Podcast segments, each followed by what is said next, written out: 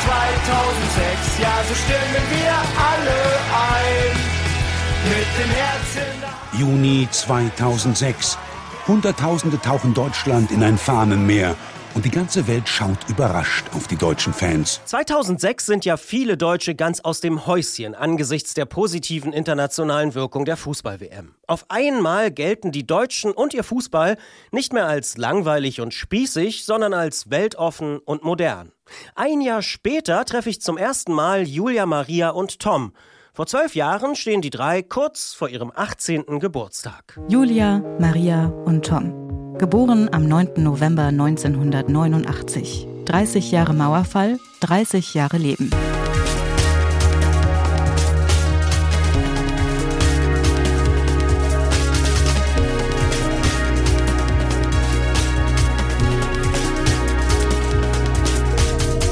Hallo und herzlich willkommen zu dieser zweiten Episode dieses Sonderpodcasts hier bei Detektor FM. Ich bin Christian Bollert und ich freue mich darüber, dass ihr auch diese Episode heruntergeladen habt oder gerade streamt. Natürlich freue ich mich auch, dass dieses kleine Sonderprojekt bei Apple im Bereich Dokumentation im Podcast-Bereich direkt mal in die Top 10 eingestiegen ist. Diesmal geht es um die spannende Frage, wie die drei 1989 Geborenen heute, 30 Jahre nach dem Mauerfall, auf Deutschland schauen. Hat sich doch vieles in den letzten Jahren geändert.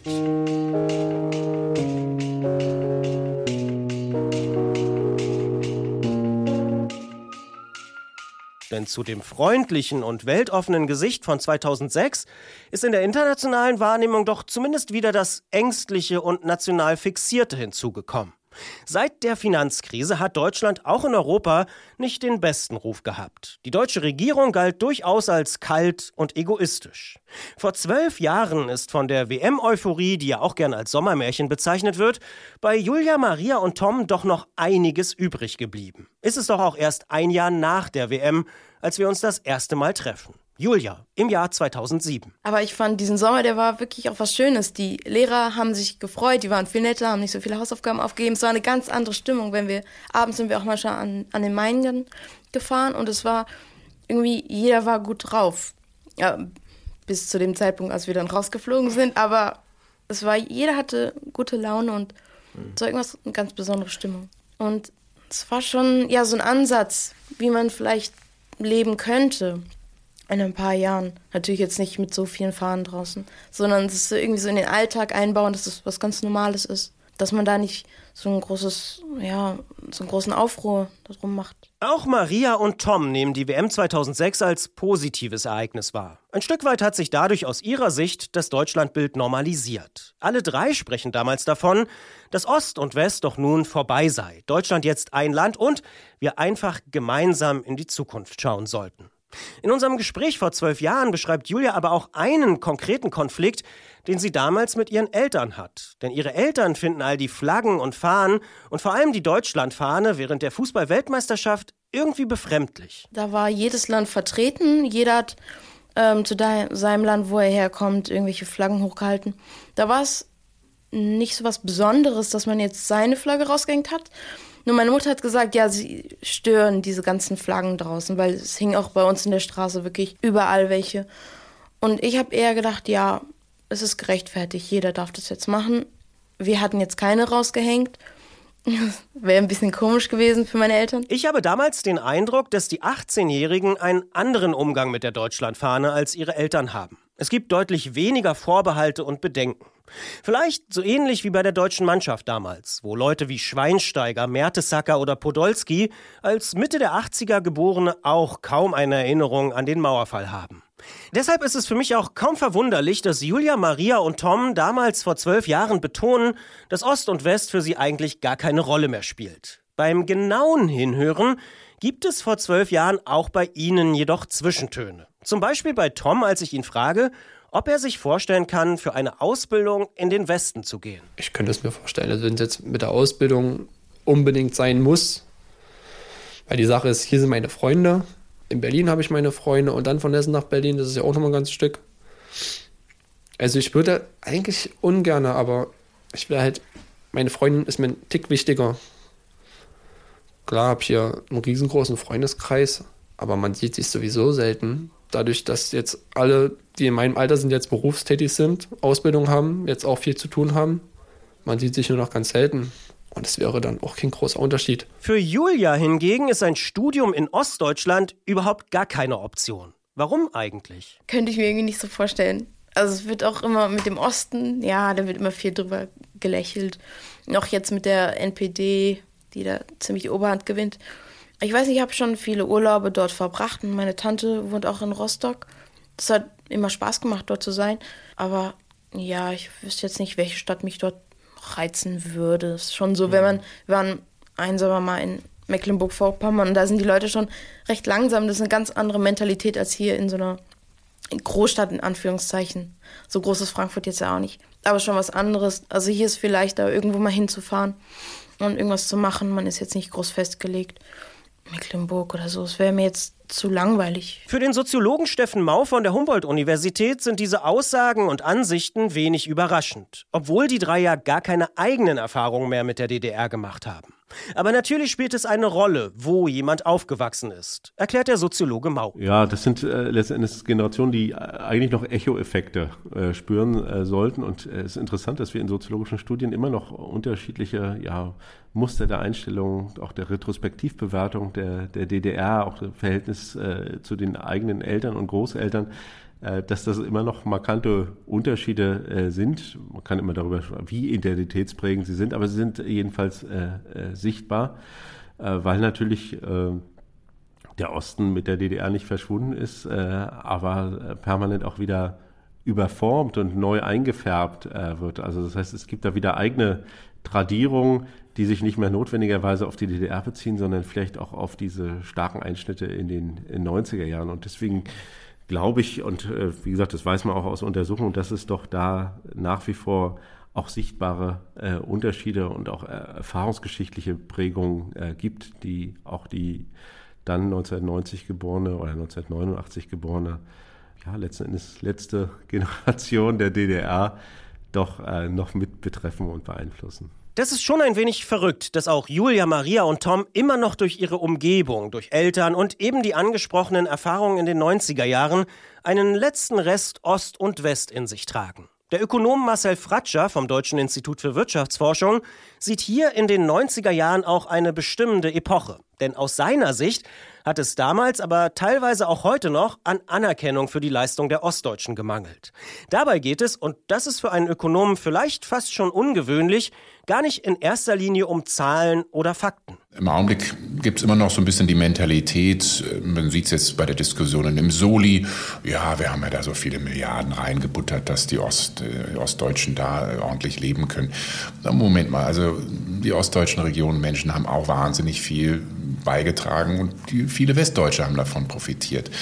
Und das anzuerkennen, anzuerkennen, zu sagen, es gab ein anderes politisches System. Wir hatten über 40 Jahre hinweg im Osten eine ganz andere Situation. Menschen mussten sich nach 89 komplett umstellen, komplett neu erfinden. Viele mussten sich umbilden. Viele waren in den 90er Jahren arbeitslos oder waren in ABS-Maßnahmen, mussten umziehen. Wir haben äh, einen großen Exodus von, gerade von jungen, gut qualifizierten Menschen aus dem Osten gesehen, Richtung Westen. Und das anzuerkennen, zu sagen, das war wahnsinnig schwierig für viele Menschen. Und die haben das hervorragend gemacht. Und dieser Aufholprozess, von dem ich eben gesprochen habe, das ist nicht das Resultat von äh, fleißigen Westdeutschen, sondern das ist in allererster Linie das, was die Menschen im Osten geschaffen haben. Und das anzuerkennen, sagen, das ist eure Leistung. Und dafür verdient ihr Respekt.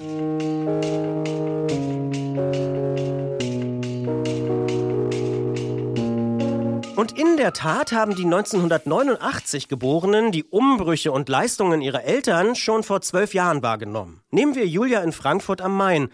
Sie schaut durchaus differenziert auf Ostdeutschland. Das ist ein, ja, ein besonderer Teil von Deutschland auf jeden Fall. Also ich würde es jetzt nicht mehr abgegrenzt so betrachten. Vielleicht unterschätzt. Also es wird, Ostdeutschland wird, ist schon, wird unterschätzt, glaube ich. Viele ziehen auch von dort weg besonders jetzt die Frauen. Es entsteht so ein Frauenmangel. Und ich finde es aber auch schade, dass man jetzt nur aufgrund von irgendwelchen Berufen, die man dort nicht ausüben kann, wegziehen muss, seine Heimat verlassen muss meistens dann gegen den ja eigentlichen Willen, freien Willen. Maria erinnert sich zum Beispiel daran, dass Grimm zu DDR-Zeiten eine wirtschaftlich bedeutende und starke Stadt war. Grimm war ja zu DDR-Zeiten, meine ich, dieses Erdölgebiet. Und Grimm war sehr, ähm, sehr hoch angesehen auch in der Region. Also ich weiß, dass auch Menschen aus aus Stralsund und Greifswald zu dieser Zeit hierher gekommen sind, um hier einzukaufen zum Beispiel. Und dass es auch ein Privileg war, also ne, so vom Gefühl her ein Privileg war, hier ein Grimner zu sein. Ne?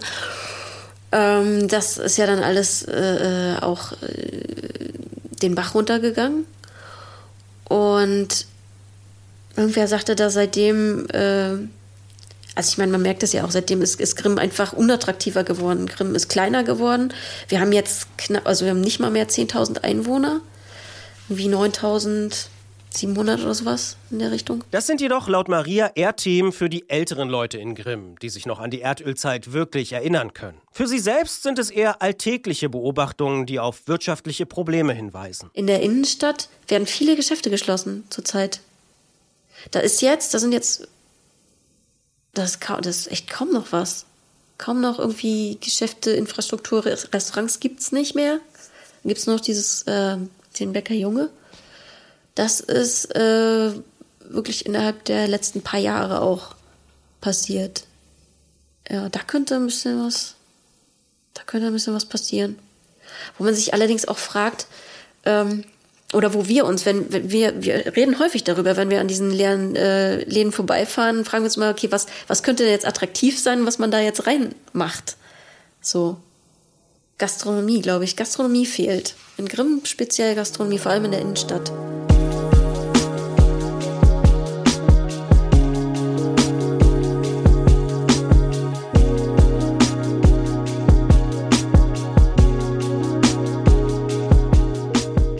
Während Städte wie Stralsund oder Greifswald enorm vom Ostseetourismus profitieren, ist es für eine Stadt wie Grimmen in Mecklenburg-Vorpommern schon deutlich schwerer, sich positiv zu entwickeln. Viele ostdeutsche Bürgermeisterinnen und Bürgermeister träumen ja davon, dass der Osten so etwas wie ein Labor für das gesamte Land sein kann, weil hier einige Probleme wie Überalterung, Stadt-Land-Verschiebung oder auch Fachkräftemangel schon früher brisant werden. Diese Hoffnung auf eine wirtschaftliche Neuerfindung des Ostens ist laut Marcel Fratscher, dem Chef des Deutschen Instituts für Wirtschaftsforschung, auch nicht unberechtigt. Nur, wie so oft im Leben, es ist kompliziert. Es ist realistisch. Es gibt Veränderungen und es gibt häufig Regionen, ähm, Ministerpräsidentinnen oder Ministerpräsidenten oder auch äh, in Städten oder Regionen kluge äh, Kommunalpolitiker, die wirklich etwas aufbauen, wo es einen Wandel gibt. Und ähm, wir sehen es zum Teil jetzt schon in Ostdeutschland. Wir haben sehr starke Regionen mit Leipzig, auch mit Jena, wo auch was entsteht, was Neues entsteht. Eine Sache, die mich sehr optimistisch stimmt, ist die Qualität des Bildungssystems. Die ostdeutschen Bundesländer haben mit das beste Bildungssystem, das ist besser als in den meisten westdeutschen Ländern, wenn man mal die Resultate der, der Schülerinnen und Schüler anschaut, gerade auch in Mathe und anderen Naturwissenschaften. Das ist eine klare Indikation, da wird einiges richtig gemacht. Und ähm, sowas geht nicht von heute auf morgen. Das ist ein langer Prozess. Auch Bayern war bis in die 70er rein unterdurchschnittlich hat Geld vom in diesem Bund-Länder-Finanzausgleich erhalten. Jetzt erinnern Sie sich da nicht mehr so gerne dran. Es ist durchaus möglich. Ähm, aber leider gehört auch zur Realität dazu, dass nur einige wenige Regionen das Potenzial dazu haben, auch in Ostdeutschland. Aus seiner Perspektive ist die Wiedervereinigung übrigens sehr klar eine ökonomische Erfolgsgeschichte. Es sind vor allem die ostdeutschen Regionen, die in den letzten 30 Jahren massiv aufgeholt haben. Wir haben heute ungefähr 80 Prozent im Osten als Durchschnittseinkommen im Vergleich zum Westen. Wir sind also nicht bei 100 Prozent, aber das ist schon sehr gut. Für mich ist die Wiedervereinigung eine wirtschaftliche Erfolgsgeschichte. Das sehen viele nicht so, weil sie andere Erwartungen gehabt haben. Aber wenn man ehrlich draufschaut und auch mal vergleicht mit Italien, Nord- und Süditalien, Nord- und Südspanien oder verschiedene Regionen Großbritanniens, dann sehen wir, dass Deutschland als Volkswirtschaft sehr erfolgreich zusammengewachsen ist. Ja, es gibt noch Unterschiede, zwischen West und Ost. Aber für mich ist die viel größere Sorge heute eigentlich nicht das Ost-West-Gefälle, sondern ein zunehmendes Süd-Nord-Gefälle. Für den Soziologen Steffen Mau sind die Unterschiede zwischen Ost und West allerdings deutlich größer als der messbare wirtschaftliche Abstand. Bei aller wissenschaftlichen Vorsicht spricht er von Brüchen und Frakturen durch den Mauerfall und all die darauf folgenden Veränderungen durch die Wiedervereinigung, die häufige Arbeitslosigkeit und den erzwungenen Neustart für die meisten Ostdeutschen. Also wir haben es jetzt nicht hier äh, nicht nur mit ja, irgendwelchen Diskrepanzen oder Ungleichheiten zu tun, sondern wirklich mit relativ äh, dauerhaften, auch gesellschaftlichen äh, Fehlstellungen. Also solche tiefen äh, Brüche führen eben dazu, dass möglicherweise die Gesellschaft nicht mehr so flexibel, nicht mehr so anpassungsfähig, auch vielleicht nicht mehr so anpassungsbereit ist, also äh, dass da was Bestimmtes äh, draus folgt. Und äh, natürlich Brüche können auch gut verheilen und wieder äh, zusammenwachsen. Und ich würde auch nicht sagen, dass jeder dieser Brüche, die ich da charakterisiere, also von äh, demografischen äh, Problemen, Arbeitsmarkt, auch die Frage der kulturellen Identität, äh, dass die immer in alle äh, Zeit fortbestehen äh, müssen. Aber ich würde äh, trotzdem sagen, sie sind jetzt auch gerade in der Summe zu einem Gemisch geworden, das äh, äh, durchaus dafür geeignet ist, dann auch einen Nährboden für ja, rechtspopulistische Entwicklungen äh, zu legen, weil es eben Frust, äh, Unzufriedenheit, auch ja so ein Aufrechnen oder das, was ich so emotionale Buchführung äh, nenne, dass man immer wieder guckt, äh, was haben andere, was habe ich in meinem Leben äh, äh, bekommen oder bis dahin, ja, was der berühmte Soziologe der Weimarer Republik, Theodor Geiger, mal Angst vor Mindereinschätzung äh, genannt hat. Also, dass die Ostdeutschen ganz häufig das Gefühl haben, ich habe nicht genug äh, bekommen von dem, was mir eigentlich zustehen äh, sollte. Und daraus entspringt natürlich durchaus auch eine, eine spezifische Weltsicht, die nicht ganz unproblematisch ist.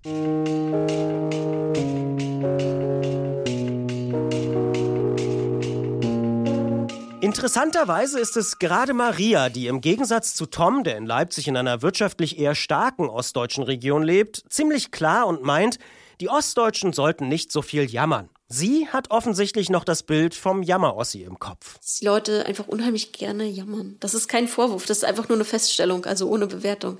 Dass, ähm, dass viele Menschen einfach gerne sich beschweren und sagen, was im Außen nicht funktioniert. So, also irgendwie, warum ist denn bei uns der Radweg immer noch nicht gemacht? Oder äh, weiß ich nicht so, ne? Ähm, dass es vielmehr auch darum geht, wirklich mal im, im, Moment anzukommen und sich mal zu fragen, okay, wofür kann ich denn eigentlich dankbar sein? Also was habe ich denn in meinem Leben? Und auch mal zu gucken, was, was ist denn das, was funktioniert? Was ist das, was, was mein Leben bereichert? So einfach dankbar sein. Für sie selbst stellt sich die Situation anders dar. Sie ist sehr zufrieden mit Deutschland im Jahr 2019. Also ich glaube, dass wir in einer ganz wunderbaren Zeit leben, insgesamt. So, und ähm, ich bin auch, ich bin, dafür bin ich zum Beispiel dankbar, dass wir in dieser Zeit leben heute. Wir müssen keine Angst haben, dass irgendwie ähm, morgen irgendwelche äh, äh, Reiter vor der Tür stehen und uns irgendwie das Schwert an die Kehle halten, so nach dem Motto, ne? Ähm, wir haben die Möglichkeit, uns persönlich weiterzuentwickeln und ähm, deswegen sage ich, ich glaube, viele Menschen merken auch, dass einfach jetzt so ein nächster Schritt ansteht. Und ich denke, dass, dass gerade in Deutschland das auf jeden Fall möglich ist, dass, also, und auch schnell möglich ist, solch, so, ein, so einen Wandel zu vollziehen. Also ich meine, ich sag mal, wir sind ja auch hier dieses, dieses äh, das System, ich denke jetzt gerade an das Pfandsystem, Pfandflaschen, das gibt es, glaube ich, in, nur in Deutschland, ne? Oder äh, würde sagen, vielleicht nicht nur in Deutschland, sondern dass wir auf jeden Fall Vorreiter sind, was das angeht. Auch jetzt mit irgendwie Plastiktüten und so weiter. Das ist ja schon äh, äh eine, eine weltliche Geschichte dann auch letztendlich, die dann von Deutschland ausgeht. Also ich denke, wir haben da auf jeden Fall äh, ähm, großes Potenzial. Auch Tom hat das Gefühl, dass in Deutschland zu viel gejammert wird. Er sieht das nicht als spezifisch ostdeutsches Problem, sondern eher als gesamtgesellschaftliches Thema. Ich würde immer noch behaupten, dass wir sehr glücklich sein können, wie es uns geht. Natürlich haben wir ein Problem mit Altersarmut. Natürlich haben wir ein Problem mit, mit absolut unterbezahlten Pflegekräften, die jeden Tag, wochenlang, teilweise zwei Wochen ohne Pause durcharbeiten für einen Hungerlohn, ja. Und natürlich haben wir teilweise ich sehe das hier in Leipzig mit Gentrifizierung und, und Wohnungsknappheit, also Großstädte wie Berlin und so, dem brauche ich nichts erzählen, ja, die können ein Lied von singen. Das sind reale Probleme. Und reale Probleme sind zum Beispiel auch so Sachen wie Cum-Ex. Das sind reale Probleme, über die man sich Sorgen machen sollte und auf die man wettern sollte. Aber das passiert nicht. Ja, und wir, wir könnten es schön haben, wenn die Leute eigentlich mal da anfangen würden, wo es sinnvoll ist, wo es dem Staat vielleicht auch weh tut und wo wir uns halt so frei nach Fridays for Future, ja, uns einfach mal eine Zukunft aufbauen können, die, die lebenswert ist, abgesehen vom Klima. Nur weil ein paar hunderttausend, vielleicht auch Millionen Flüchtlinge zu uns ins Land gekommen sind, gehen wir nicht unter. Ja, haben genug Platz.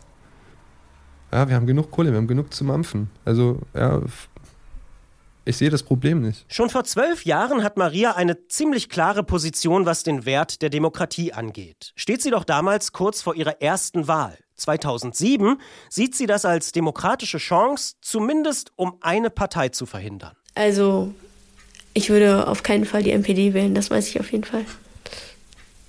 Weil ich keine rechte Meinung habe oder nicht in der Richtung irgendwie denke. Ähnlich klar in ihrer Aussage ist vor zwölf Jahren auch Julia. Für Nichtwählerinnen und Nichtwähler hat sie damals überhaupt kein Verständnis. Also wenn man 18 ist, dann sollte man auch wählen. Ich kann es auch nicht verstehen, dass jemand sagt, nö, ist mir egal oder ich habe sowieso keine Ahnung davon, dann gehe ich auch nicht wählen. Weil es auch schon so ein im Stich, im Stich lassen und auch eine Feigheit, wenn man dann nicht wählen geht. Ich bin immer eher so auf der SPD oder linken Seite, vielleicht auch durch meine Eltern beeinflusst, weil viel mehr für den kleinen Arbeiter getan werden sollte. Und bin absolut nicht einverstanden mit der CDU und CSU mit ihren verrückten, absurden Vorstellungen von den Leuten, die jetzt noch mehr arbeiten sollen. Ich merke es auch an meinen Eltern, die arbeiten jetzt schon bis sieben oder halb acht und da weiß ich nicht, wie da noch mehr rausgeholt werden soll. Uns geht's gut, keine Frage, aber ich merke auch, wie sie am Wochenende dann fertig sind. Und irgendwann ist auch ein Limit erreicht, wo es dann nicht mehr geht. Du hast damals gesagt, dass dich der Wahlkampf Schröder gegen Merkel politisiert hat ähm, und dass du dich seitdem eigentlich so ein bisschen dann immer wieder auch für Politik interessiert hast. Würdest du sagen, dass du ein politischer Mensch bist? Also, dass ich ganz klar politische Ansichten vertrete, wenn das damit gemeint ist, dann ganz klar, ja. Da äh, ich vertrete auch meine Meinung, äußere sie auch. Ich mache auch kein, äh, jetzt kein Geheimnis um, um, um das, was ich wähle. Ich finde es auch ein bisschen affig, wenn man äh, auf gar keinen Fall sagen will, was man wählt, weil man seine wichtige Stimme dafür abgibt. Also sollte man auch hinter dieser Meinung stehen. Ich kann es verstehen, wenn man jetzt nicht in der Arbeit sagen will, was man wählt. So ähm, in der Espresso-Bar erzählen, wen man gerade gewählt hat, ist jetzt vielleicht nicht so schlau. Ähm, kommt immer aufs Umfeld an, aber jetzt vor Freunden sollte man schon den Mut haben zu sagen, was man gewählt hat und das dann auch begründen zu können. Tom ist 2007 nicht so überzeugt vom Konzept der Demokratie. Oder sagen wir es so, er sieht viele Gefahren. Demokratie finde ich, find ich eigentlich ziemlich wichtig. Wenn, die Sache ist halt nur, wenn es einen Falschen trifft. Wenn jemand ordentlich gewählt wird und der alles ordentlich macht, habe ich kein Problem mit. Und Demokratie ist ja eigentlich was Faires. Ist ja richtig. Sollte auch so sein. Die Sache ist halt nur, wenn Scheiße endet, weil jemand daran an eine Macht kommt oder sag mal, das Oberhaupt ist und der dann vollkommen in eine falsche Richtung labert, von wegen Klimaschutz etc., weil ich vorhin gesagt habe, also es gibt wichtigere Sachen, als jetzt die Welt zu retten. Das kann man nebenbei mal klären. Man kann sich darum kümmern, was die Forschung betrifft. Man muss nicht unbedingt auf den Mond fliegen können. Also demokratietechnisch läuft nichts falsch, aber halt, wie es ausgeht. Hierarchie ist für mich so eine Sache, wo ich mir denke, da ist der Falsche oben. Hierarchie kann sein, aber wenn es der falsche ist, na dann gute Nacht.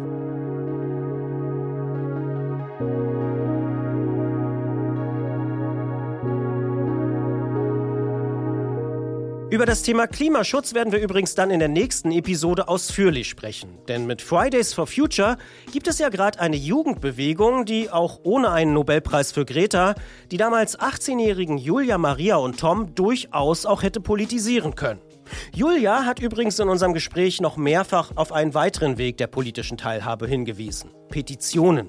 Nach eigener Aussage unterschreibt sie selbst ziemlich häufig Online-Petitionen. Also erstmal kann da auch der faulste Mensch mitmachen. Du brauchst zehn Sekunden, um dann dich da anzumelden. Du wirst, du kriegst ein Newsletter, wirst äh, direkt informiert, wenn es eine neue Petition gibt. Man hat so ein, wenigstens so ein bisschen Einfluss auf die Politik, weil ich finde es schwer, da wirklich noch so durchzusteigen. Klar, ich gehe wählen, aber das ist jetzt, das ist, sagen wir mal, jedes zweite Jahr oder sogar seltener. Alle vier Jahre, je nach, ob es Kommunalwahl ist oder, oder Bundestagswahl. Das heißt, da kann man jetzt auch nicht ständig irgendwas äh, beeinflussen. Und dann hat man wenigstens so von zu Hause aus so ein bisschen Einfluss, bleibt informiert, kann mitreden oder man kann selbst auch eine Petition erstellen. Das finde ich auch super. Habe ich auch schon überlegt, ob ich mir da eine, eine anfange hm, für ein Thema, was mir dann wichtig genug ist. Es ist jetzt nicht eine Alternative zum auf Demonstrationen gehen, aber es ist auch ein Weg. Ihre Themen sind Emanzipation und Gleichberechtigung. Das ist ihr vor zwölf Jahren schon wichtig gewesen und auch heute im Jahr 2019 besonders wichtig. Sie selbst regt es zum Beispiel auf, dass Tampons und Binden, obwohl sie natürlich zu Waren des täglichen Bedarfs gehören, immer noch dem vollen Mehrwertsteuersatz unterliegen. Erst vor ein paar Tagen hat ja nun Finanzminister Scholz für 2020 angekündigt, auch für Tampons und Binden die Mehrwertsteuer zu senken. Das ist echt so ein rotes Tuch bei mir. Ähm, sobald das Thema Emanzipation aufkommt, irgendwelche Unkenrufe, dann äh, werde ich wirklich wütend. Ganz klar. Es ist, äh, sagen wir ähnlich wie beim Rechtspopulismus, ist es echt so ein Thema, was mich bewegt. MeToo war bitter nötig, aber was dann daraus gemacht wurde, war auch erschreckend. Oder die Gegenbewegung oder ähm, wie das teilweise veräppelt wurde, stößt, das stößt mir auf. Genau, das stößt mir unangenehm auf. Auch, ähm, auch dass Frauen immer noch weniger Gehalt bekommen als Männer, finde ich ein Unding. Also ich weiß gar nicht, wie die Frauen nicht jeden Tag, oder die Frauen in Deutschland nicht jeden Tag ausrasten, gefühlt weil sie weniger Lohn erhalten als, äh, als Männer. Wir haben eine Kanzlerin an der Spitze, sollte eigentlich einer ihre, eins ihrer Themen sein, auch für, für gleich, wirkliche Gleichberechtigung zu sorgen. Man hat hier nicht wirkliche Gleichberechtigung, solange Löhne nicht angeglichen werden.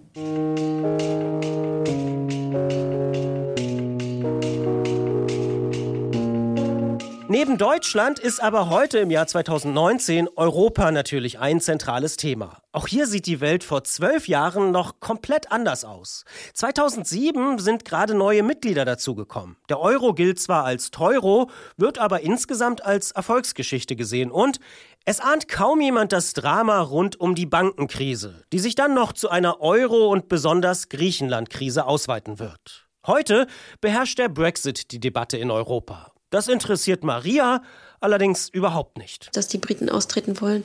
Hm, ich sag mal, in China fällt ein Sack Reis um mich. Ich, also es berührt und trifft mich jetzt nicht so in dem, in dem Sinne. Was ich äh, ganz angenehm finde, ist, dass man vor allem in Europa relativ unkompliziert reisen kann. Ne, also ich meine, der Euro macht das, macht das einfach so, die Währung ist halt dann die gleiche. Jetzt, also, ne? In den Ländern, wo es den Euro gibt, sehr viele.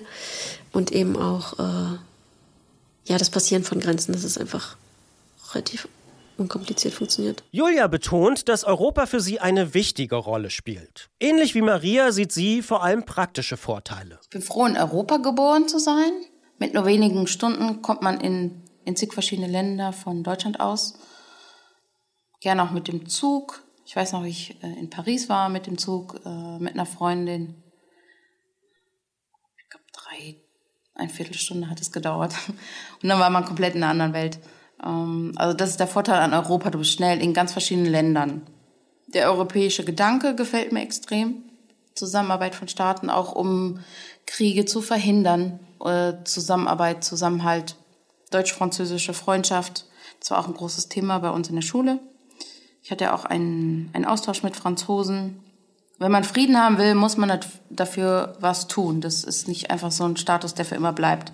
Das heißt, der europäische Gedanke muss weitergetragen werden. Und dadurch, dass er jetzt von manchen Staaten oder Politikern torpediert wird, ist bedenklich, sagen wir es so. Tom hat von den dreien die vielleicht weitgehendsten europäischen Träume und Vorstellungen. Er träumt von den Vereinigten Staaten von Europa. Europa war bestimmt mal stark, ist es aber gerade nicht. Das Einzige, was stark ist, ist der Euro. Ja. der Witz wäre ja tatsächlich, dass, dass Europa total stark wäre, aber jeder will ja trotzdem irgendwie weiter seinen eigenen Kuchen backen, anstatt einfach mal einen Staat draus zu machen. Warum hat man nie einen Staat draus gemacht? Okay, ich habe mich zu wenig jetzt mit der EU befasst, um zu wissen, warum das so ist und nicht so. Es könnte viel mehr sein, es könnte viel stärker sein, es könnte so kraftvoll sein, positiv, also positiv mächtig. Das passiert nicht. Finde ich schade. Also die Idee gibt es ja, ne? So die Vereinigten Staaten von Europa. Ja, warum nicht? Also es würde halt vieles, glaube ich, erleichtern. Es würde über Generationen hinweg würde es vielleicht auch irgendwann mal die Grenzen in den Köpfen abschaffen. Ja.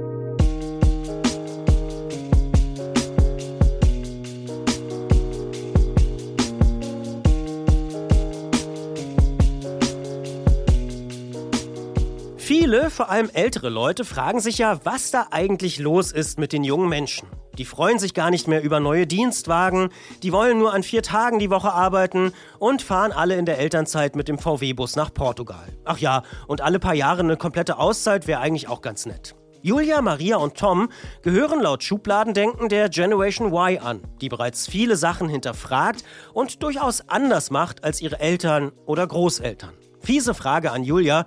Wie würdest du denn die Generation Y charakterisieren? Ich glaube, das ist einfach so eine kleine Hilfe für ältere Menschen, die nicht genau wissen, was diese nachkommende Generation ausmacht. Dann wird da so ein Begriff eingeworfen. Ich glaube, meiner Generation, sagen wir es jetzt mal so, ist, wie gesagt, die Work-Life-Balance wichtig. Man arbeitet nicht mehr einfach, um zu arbeiten, sondern man lebt nicht um zu arbeiten, sondern man arbeitet um gut auszukommen, viel zu verreisen, sich das zu gönnen, worauf man Lust hat, es aber auch nicht zu übertreiben. Auch im Hinblick auf Klima. Mir ist äh, Klimaschutz sehr wichtig. Meinen Freunden auch. Ich glaube, eine gute Ausgewogenheit ist meiner Generation wichtig. Mittlerweile gibt es ja nach der Generation Y längst auch schon die Generation Z. Spannenderweise haben hier sowohl Tom als auch Julia das Gefühl, diese jungen Leute nicht mehr so ganz zu verstehen. Tom zum Beispiel als Lego-Fan kann überhaupt nicht nachvollziehen, wie Leute sich so für Minecraft begeistern können. Minecraft ist voll an mir vorbeigelaufen. ich habe mir gedacht, ey, was ist denn das? Und es gibt ja tatsächlich eine, eine Kooperation zwischen Lego und Minecraft. Und ich habe mir das immer angeguckt und dachte mir immer so, Gott, sieht das Panne aus. Ich weiß nicht, ich mag das überhaupt nicht. Ich finde das bei Lego total cool, dieses eckige und kantige, gerade aus den alten Sets von früher, ja diese, diese alten Lego Systems Sachen. Das sah total ulkig aus. Aber nein, Minecraft ist an mir vorbeigelaufen. Das ist einer dieser modernen Dinge wie Instagram, die, die ich absolut nicht verstehe. Also wirklich nicht. Ich habe ich hab einen Instagram-Account, aber den nutze ich nur, um andere Leute zu stalken. Ja, das war's. Ich habe da ein Foto von mir drin, was automatisch von Facebook importiert wurde und das ist fertig. Ja. Ich bin froh, noch in der Generation Y aufgewachsen zu sein. Die Kinder, die jetzt kommen, nein, sagen wir, die, die Generation, die nach mir aufgewachsen ist, ich glaube, die hatten noch stärker den Stress durch Instagram, Social Media. Also ich bin auch bei Instagram, aber da war ich erst mit, sagen wir, 19 vielleicht oder 20. Ich weiß nicht genau, seit wann es Instagram gibt. Ich möchte jetzt nicht lügen. Ähm, aber da war nicht dieser ganz, nicht von Anfang an der Stress da, hier präsentiere dich auf Instagram, sondern ich habe das freiwillig gemacht sozusagen. Ähm, und der erwartet keiner perfekte Bilder von mir. Ich habe mich dem Ganzen so ein bisschen entzogen. Bei Facebook bin ich auch kaum noch. Das nutze ich jetzt eigentlich nur noch, äh, auch hier beruflich, weil wir auch eine Facebook-Website haben, Facebook-Account.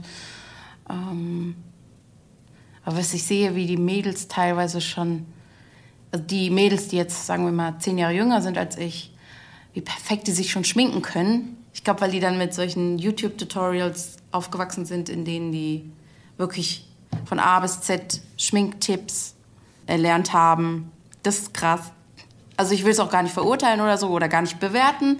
Es ist nur interessant zu sehen. Schon hörenswert, wie zwei heute fast 30-Jährige auf die Generation nach ihnen schauen. In der kommenden Woche werden wir uns hier dann mit den großen politischen Themen der letzten Monate und Jahre beschäftigen, mit Klimaschutz und Rechtspopulismus. Greta Thunberg finde ich super beeindruckend. Sehr viel weiß ich jetzt nicht über sie selbst, deswegen kann ich sie selbst jetzt nicht bewerten, aber was sie macht, ist beeindruckend, gerade in dem Alter. Ich finde es sehr armselig, wie die Politik auf die Demonstrationen bzw. die Schüler, die sich fürs Klima eingesetzt haben, reagiert haben. Blamabel. Das ist echt ein Armutszeugnis, wie da manche Politiker sich geäußert haben. Und ich finde es erschreckend. Wärst du 2007, wenn es sowas gegeben hätte, auch zur Fridays for Future Demo gegangen? Zu der Zeit bestimmt. Bestimmt, ja. Heute würde ich es nicht mehr machen. Also wenn ich jetzt mit meinem heutigen Denken, weil das ist, glaube ich, es ist einfach nur aus meiner Sicht die andere Seite der Medaille. Also die Menschen fallen auf der anderen Seite vom Pferd. Also ich meine, wir hätten doch einfach sagen können, okay, wir lassen Legida jetzt laufen. Ja, dann wäre der Trupps aber schnell gelutscht gewesen. Ne? Und wir sind halt auf die Straße gegangen, haben gehofft, dass das irgendwann Ruhe ist. Und die wurden immer weniger und irgendwann haben sie gesagt, wir haben keinen Bock mehr. Weil wir, wir waren immer mehr, wir waren immer penetrant, wir waren immer laut, wir waren immer nervig. Hat funktioniert.